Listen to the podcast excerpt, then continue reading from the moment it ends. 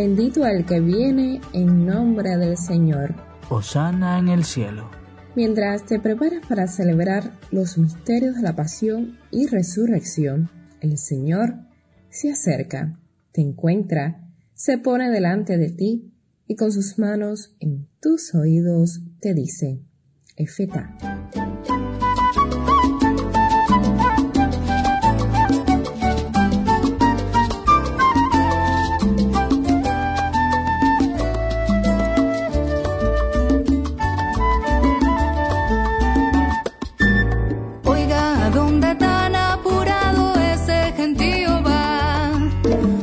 Calles corriendo hacia las afueras de la ciudad.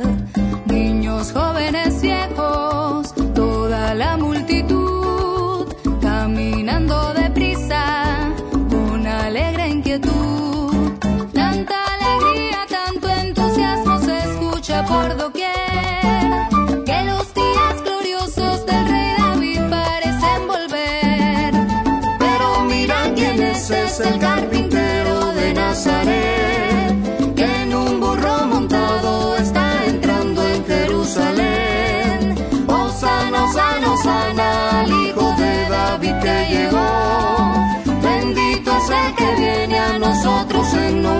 Señor.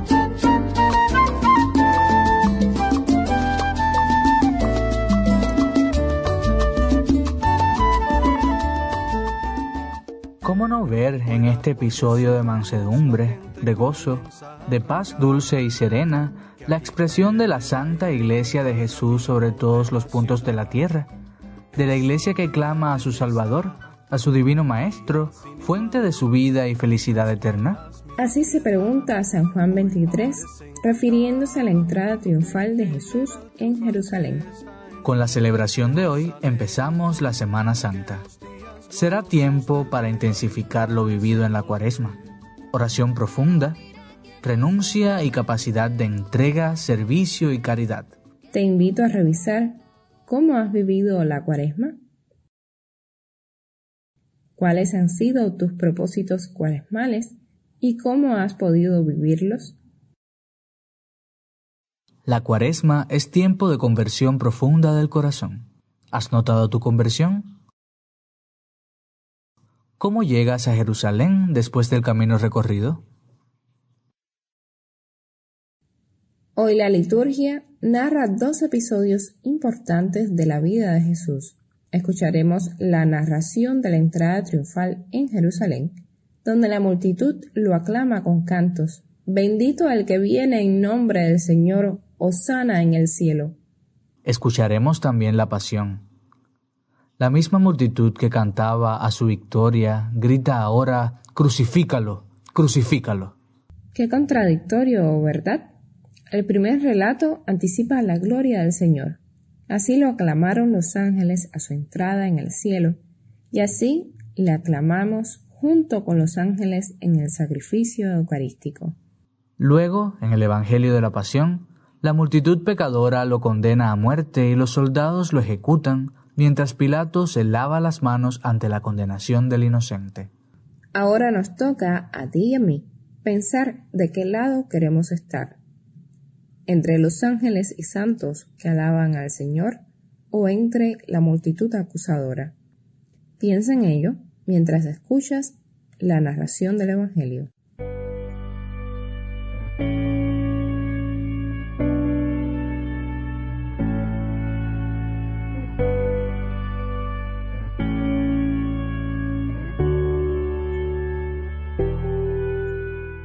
Los sumos sacerdotes, con los ancianos, escribas y el Sanedrín en pleno, entregaron a Jesús a Pilato. Este le preguntó, ¿Eres tú el rey de los judíos? Tú lo dices. Por la fiesta solía soltarse un preso. Estaba en la cárcel un tal Barrabás, acusado de una revuelta. Pilato preguntó, ¿Quieren que suelte al rey de los judíos? Pero los sumos sacerdotes incitaron a la gente para que pidiera la libertad de Barrabás. Pilato tomó de nuevo la palabra y les preguntó, ¿Qué hago entonces con el que llaman rey de los judíos? Ellos gritaron, Crucifícalo. y Pilato, queriendo darle justo, soltó a Barrabás, y a Jesús, después de azotarlo, lo entregó para que lo crucificaran. Los soldados se lo llevaron al interior del palacio y reunieron a toda la compañía. Lo vistieron de púrpura, le pusieron una corona de espina que habían trenzado y comenzaron a burlarse. Salve, rey de los judíos. Le golpearon la cabeza con una caña, le escupieron y, doblando las rodillas, se postraban ante él. Terminada la burla, lo sacaron para crucificarlo. Lo llevaron al Gólgota. Era media mañana cuando lo crucificaron. Los que pasaban lo injuriaban, meneando la cabeza y diciendo, Tú, que destruías el templo y lo reconstruías en tres días, sálvate a ti mismo bajando de la cruz. Los sumos sacerdotes, con los escribas, se burlaban también de él. A otros ha salvado y a sí mismo no se puede salvar. Que el Mesías, el rey de Israel, baje ahora de la cruz para que lo veamos y creamos.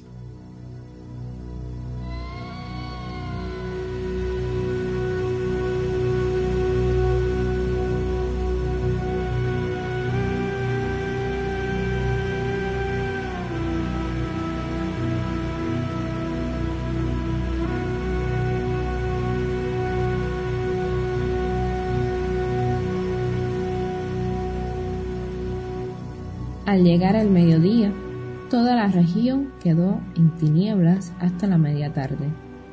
Y, a la media tarde, Jesús clamó con voz potente. Dios mío, Dios mío, ¿por qué me has abandonado? Y dando un fuerte grito, expiró.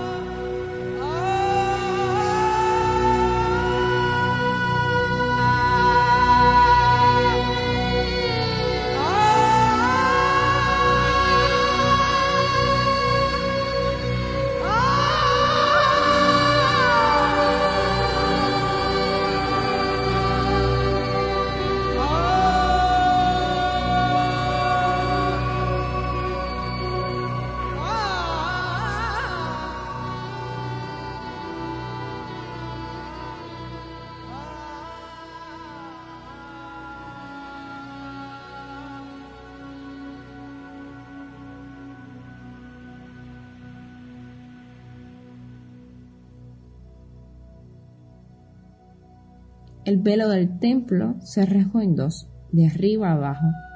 El centurión, que estaba enfrente, al ver cómo había expirado, dijo, Realmente este hombre era hijo de Dios.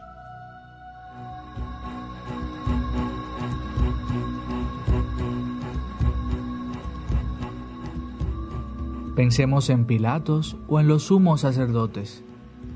Cuánto miedo a perder su posición, cuánta cobardía. Nosotros podemos ser Pilatos o los sumos sacerdotes, cuidando nuestra apariencia y estatus o nuestra comodidad religiosa y escondiéndonos ante la injusticia.